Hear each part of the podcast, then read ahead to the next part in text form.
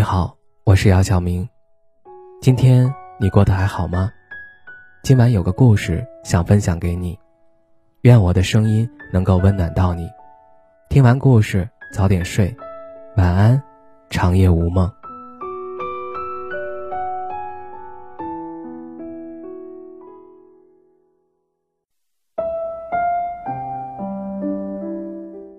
一提到“哭”这个字眼，大多数人都会认为这是懦弱无能的表现，认为只有小孩子才可以有哭鼻子的权利。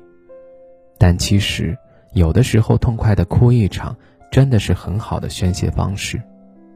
毕竟科学表明，积攒了太多的坏情绪与负能量后，眼泪也是可以帮助身体排毒的。但一味的哭泣，的确是不能解决什么问题。最重要的还是要振作起来。那么，大家还记得上一次哭是什么时候吗？是因为一件不起眼的小事儿，还是一个令你感到窒息、很难解决的问题呢？无论是因为什么，都已经成为过去了。所以再提起来，我们都可以微笑着面对。毕竟，我们还是要继续生活的。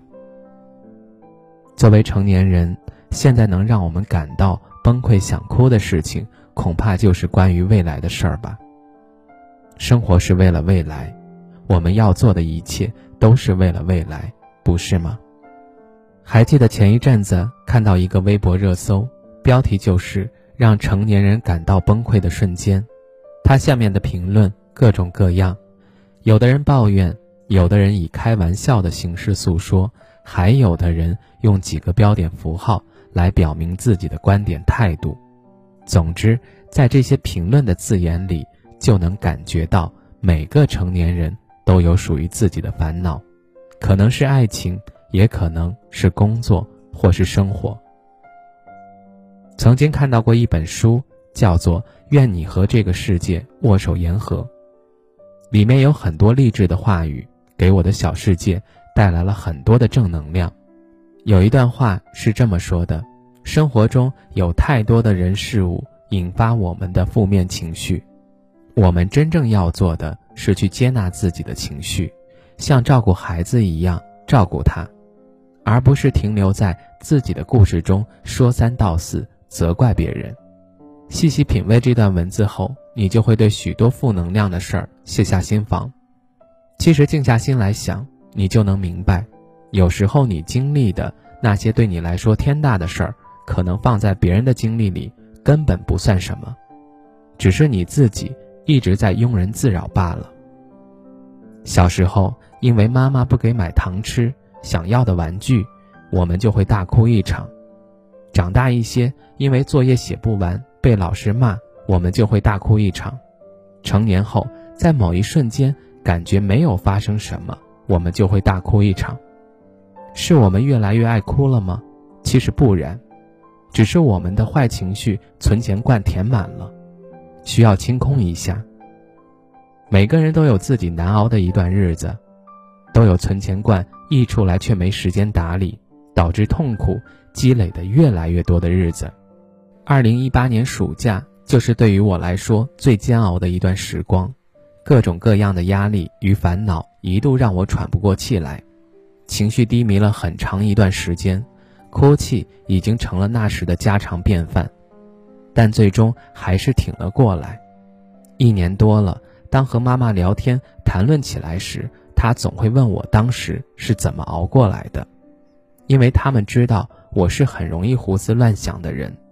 我什么也没说，只是单纯的笑了笑，这就说明了发生任何事儿，自愈能力真的很重要。总之，心有多清净，世界就有多清静。每个人都会有崩溃的时候，只要我们咬咬牙，一切都会过去的。哭泣只是发泄，解决问题需要的还是理智的我们。加油吧，朋友们！总有一天，我们都会成为铜墙铁壁的人。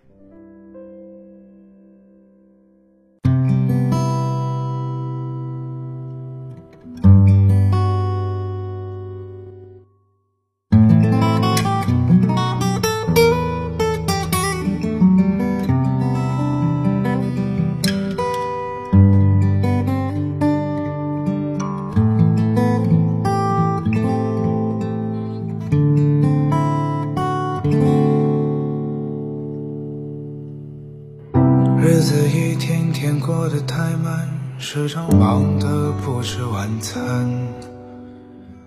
想起从前的点点滴滴，我不知该怎么办。你呀你呀，给我很多遗憾，让我无比难堪。道理你我心中其实都懂，大路朝天各走一半。成家年纪眼看就在眼前，一片虚无，偶尔觉得幸福就在身边。黎明之前望着无尽星空，永不回头，就愿我化成风。你像那无垠的珍珠，璀璨夺目；你向那未知的明天，迷失神游。如今我带着希望去幻灭繁华落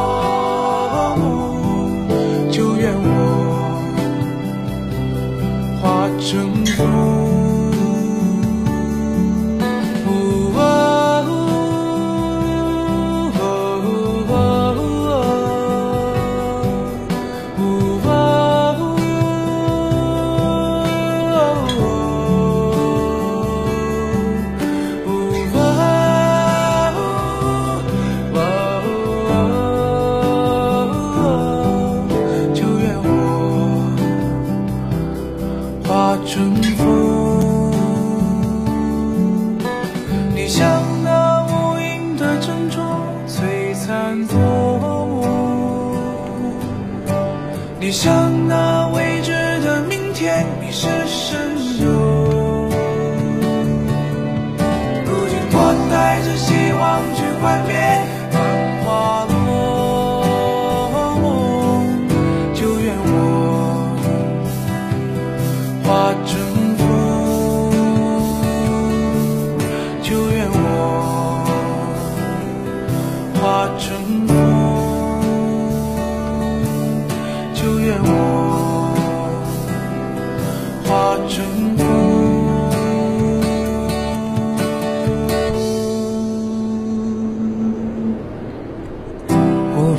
尽的黑夜，寂静无求。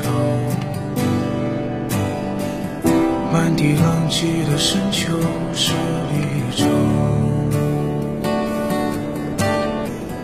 一阵凛冽的寒风拂身